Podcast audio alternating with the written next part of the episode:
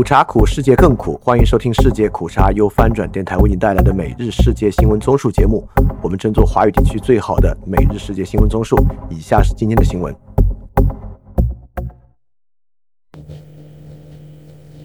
以下是今天十月二十九日的新闻。首先是巴以战争，纽约示威活动导致车站关闭。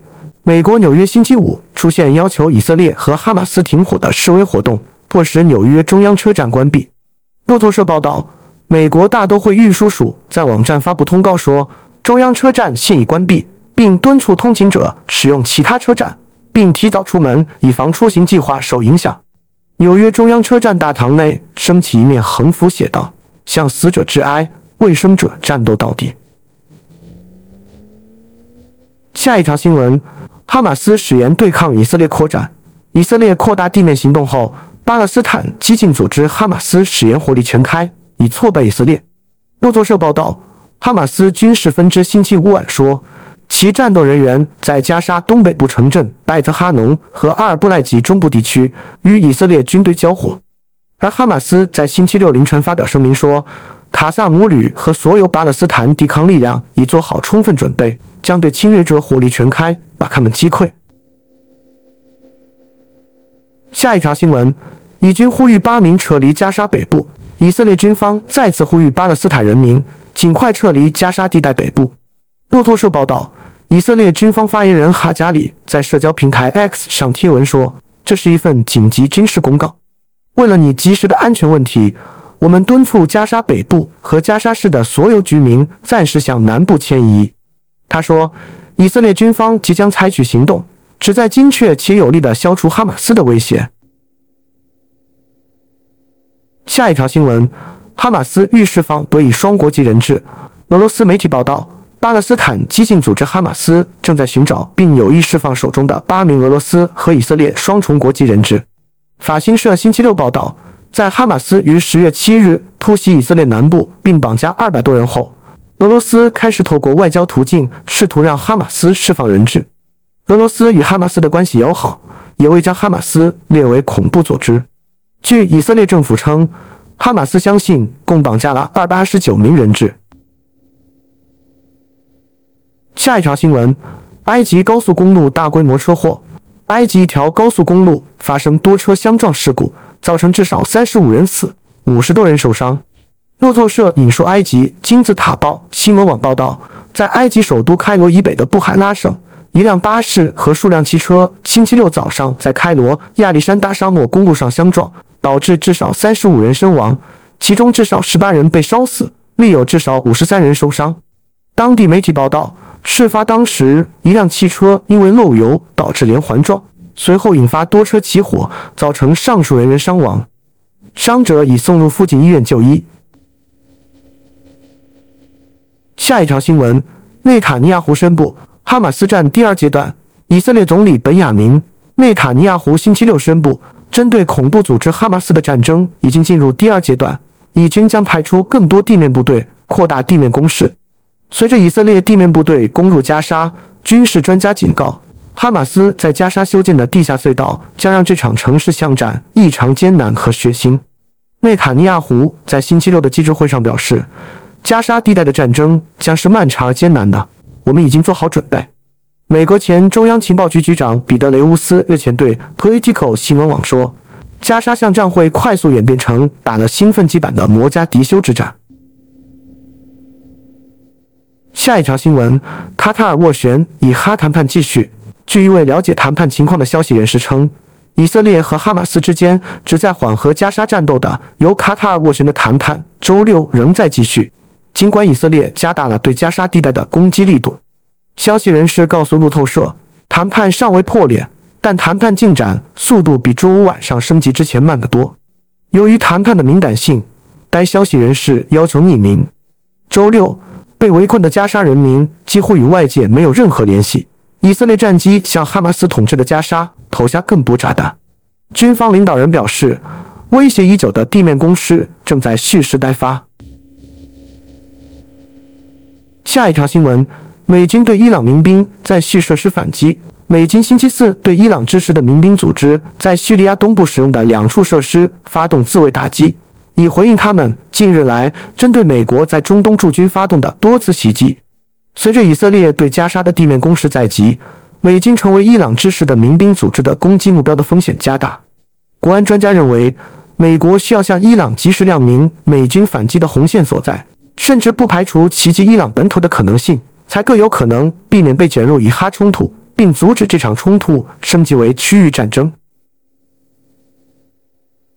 下一条新闻，马斯克表示将向加沙国际救援组织提供星链服务。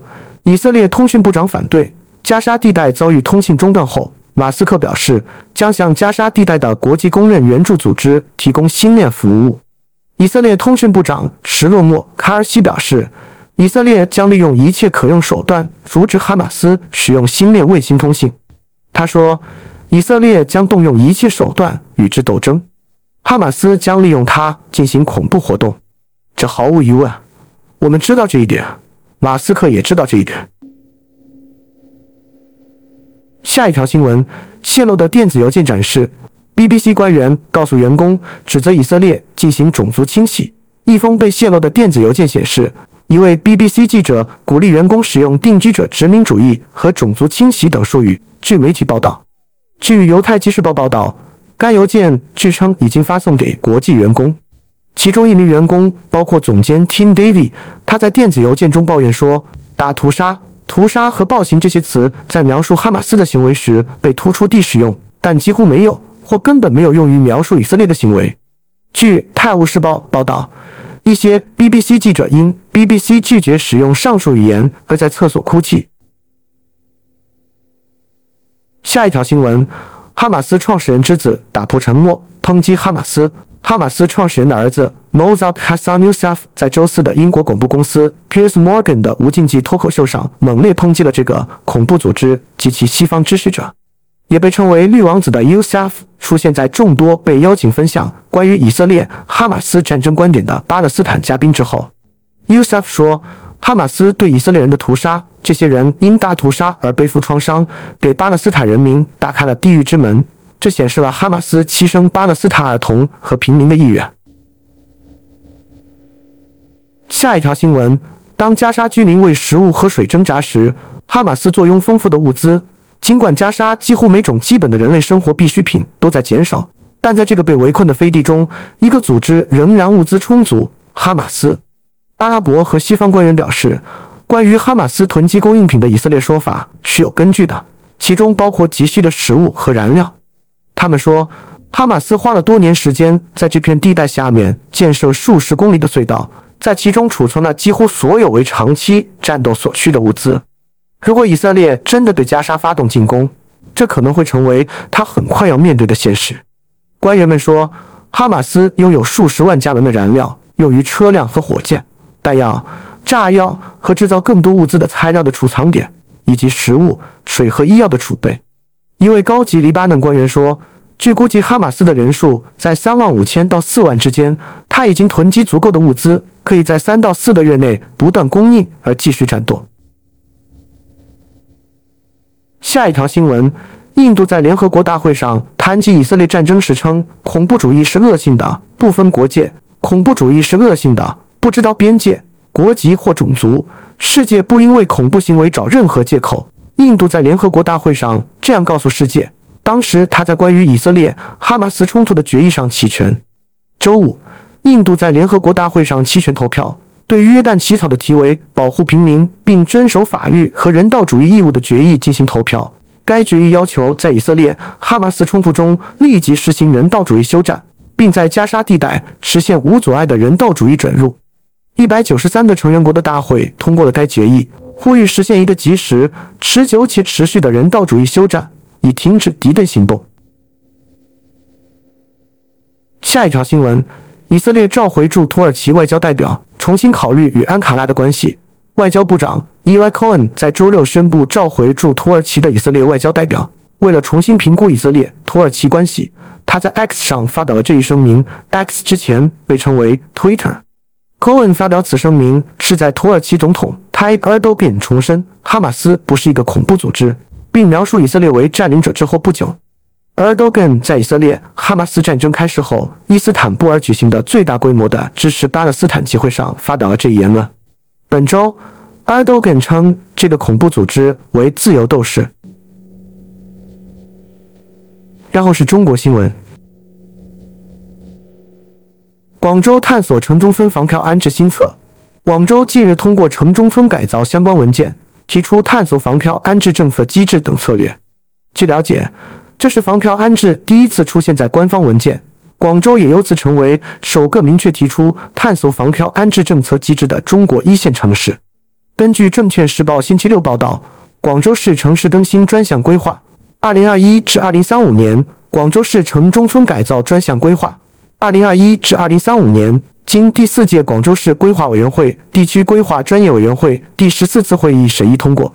其中最为引人关注的是，文件提出优化成本核算与征拆标准，探索房票安置政策机制，拓宽城中村改造资金支持渠道等策略，破解城中村改造难题，提升改造效率。翻评：房票就是只能用于买房的钱。棚改货币化就是旧楼拆除时给你一笔钱，这笔钱你干嘛都行；但房票安置就是给你一笔相当于现金，只能用于买房的票券。房地产公司收到票券，再去问政府要这一笔钱，相当于政府拿出一笔激励资金，希望再次激活拆楼、卖地、开房、卖房的经济循环，让政府可以通过拆旧建新轮转土地，继续获得土地出让金。下一条新闻：拜登与习近平预计下月会面。彭博社引述一美国官员说，美中官员原则上同意两国领导人拜登和习近平于下个月会面。要求不具名的这名美国官员说，拜习会预计将在旧金山举行的亚太经济合作组织峰会期间登场。另一知情人士强调，双方还在努力敲定最终安排。这一潜在突破在中共政治局委员。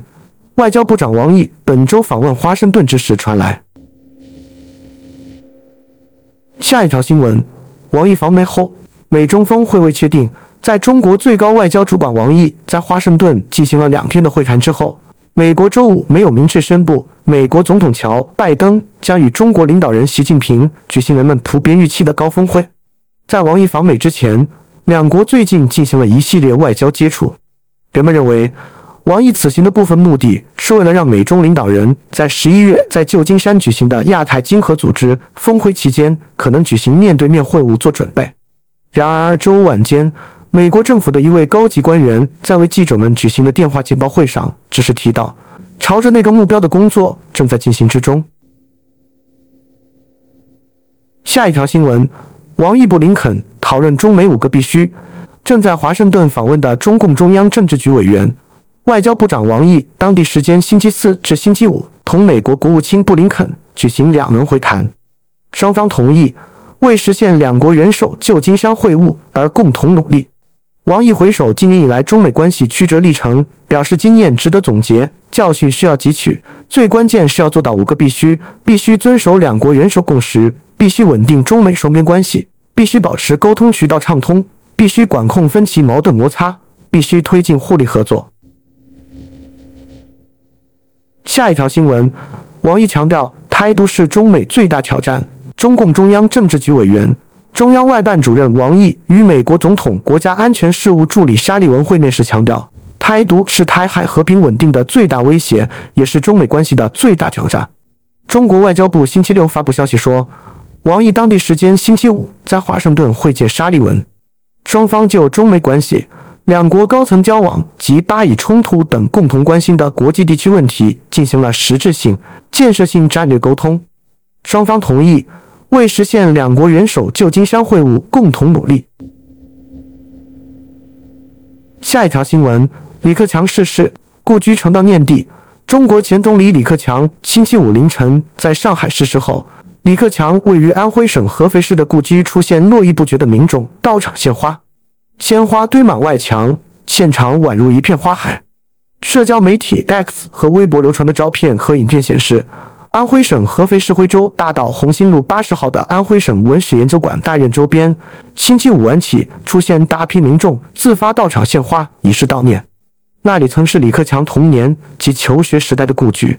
翻平这种大规模悼念活动，感觉近年开始于二零二一年七月郑州水灾，并通过二零二二年末白纸革命放大。似乎中国很多城市的居民已经逐渐适应这种线下公共表达。而不是一直对线下参与恐惧了，这是个非常有希望的现象。下一条新闻：G7 探讨减少对华贸易依赖。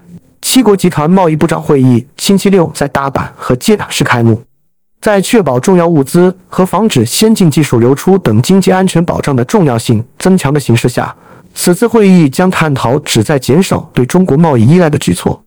共同社报道。这是继四月在线会议之后，G7 今年第二次举行贸易部长会议。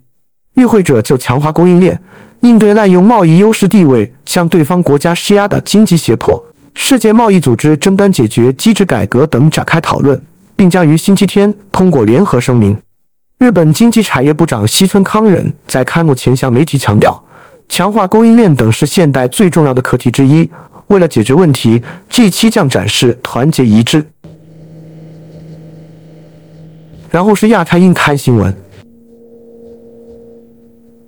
金珠爱或成为金正恩的接班人。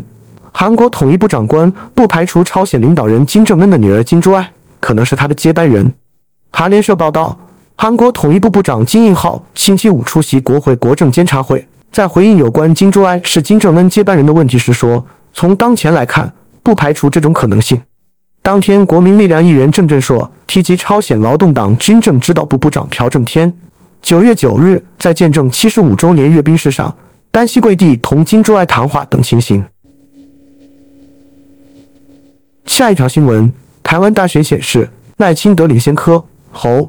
台湾亲日媒体的最新民意调查显示，在三角都对战态势下，民进党总统参选人赖清德以支持度百分之三十四点七居冠。民众党总统参选人柯文哲百分之二十四排第二，国民党总统参选人侯友谊百分之二十三点五第三，但柯侯的差距缩至百分之零点五。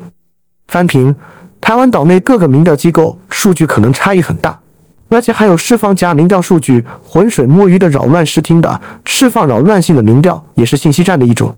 所以看到不同的民调不用太惊讶，所以民调机构的公信力比较重要。下一条新闻：侯办驳斥关于金朱争权报道。针对有媒体报道，国民党总统参选人侯友谊竞办执行长金溥聪与党主席朱立伦抢争蓝白河主导权，侯竞办发言人钱振宇星期五驳斥相关报道内容捏造许多情节，完全与事实不符，并斥责有心人士及个别媒体居心叵测，贬义侯友谊和金溥聪，分化侯办和国民党中央。下一条新闻：民进党征召黄杰代替赵天麟。民进党立委赵天麟因婚外情争议退选高雄市立委后，民进党敲定将征召高雄市议员黄杰代替参选。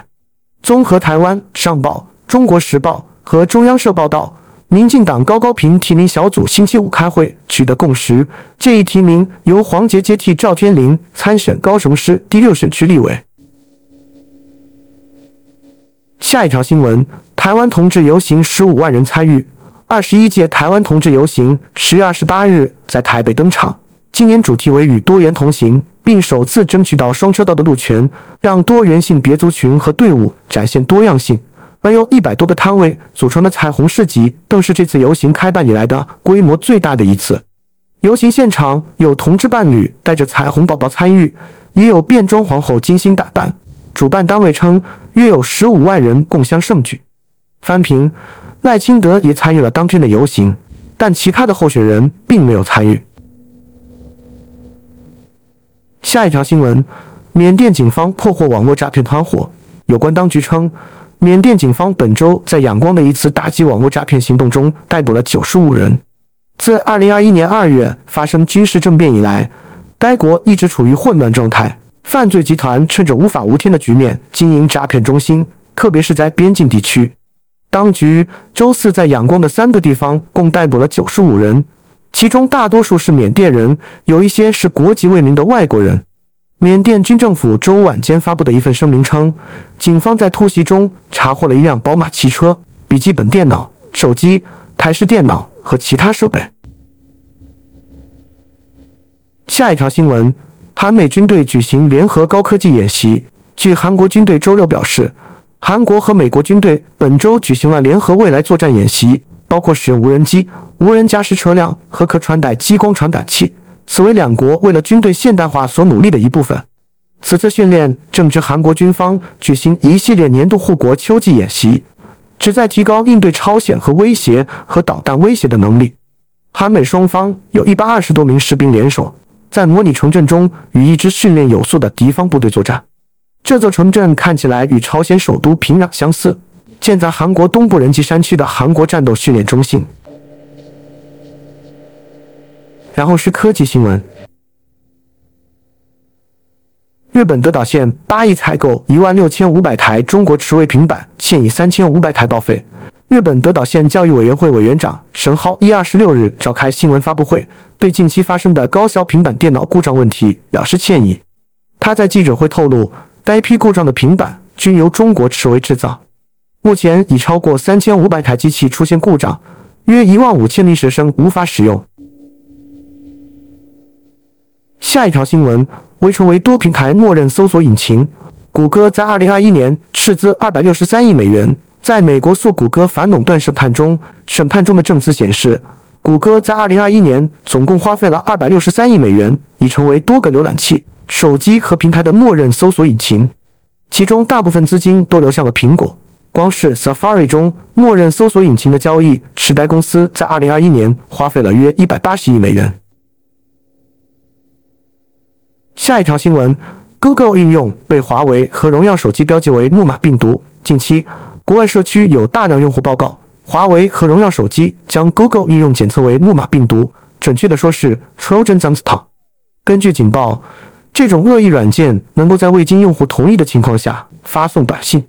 有两种方法解决问题：一种是禁用 Google 应用，删除其所有更新，然后重新安装。第二种方法是清除手机管家应用的缓存和数据，然后更新病毒库和应用。我们关注财经方面，华为前三季度净利润增长显著。华为星期五在官网披露前三季度经营业绩，今年一至九月，华为实现销售收入四千五百六十六亿元，同比增长百分之两点四，净利润率百分之十六。华为轮值董事长胡厚昆说：“公司经营结果符合预期，将持续加大研发投入，发挥公司产业组合优势，不断提升产品和服务竞争力，为客户、伙伴和社会创造更大价值。”根据证券时报报道，以销售收入乘以净利润率计算，今年前三季度华为净利润为七百三十点五十六亿元。去年同期，华为公司实现销售收入四千四百五十八亿元。净利润率为百分之六点一。下一条新闻：中国三大航空第三季度扭亏。随着中国国内外航班持续复苏，中国三大航空公司今年第三季度集体实现扭亏。综合澎湃新闻和路透社报道，中国国航、中国东航和南方航空星期五晚披露今年第三季度财报。财报显示。今年前三季度，三大行合计实现营收三千一百零五点零六亿元，净亏损四点九六亿元。三大航司三季度单季营收在暑运、中秋、国庆等多个假期加持下，均实现同比大涨，实现盈利。然后是俄乌战争，斯洛伐克与美国大使谈及停止支援乌克兰。斯洛伐克新任国防部长罗伯特。卡利尼亚克会见美国大使时称，斯洛伐克不会从其军火库里向乌克兰提供新的武器装备，防务合作协议也必须更改。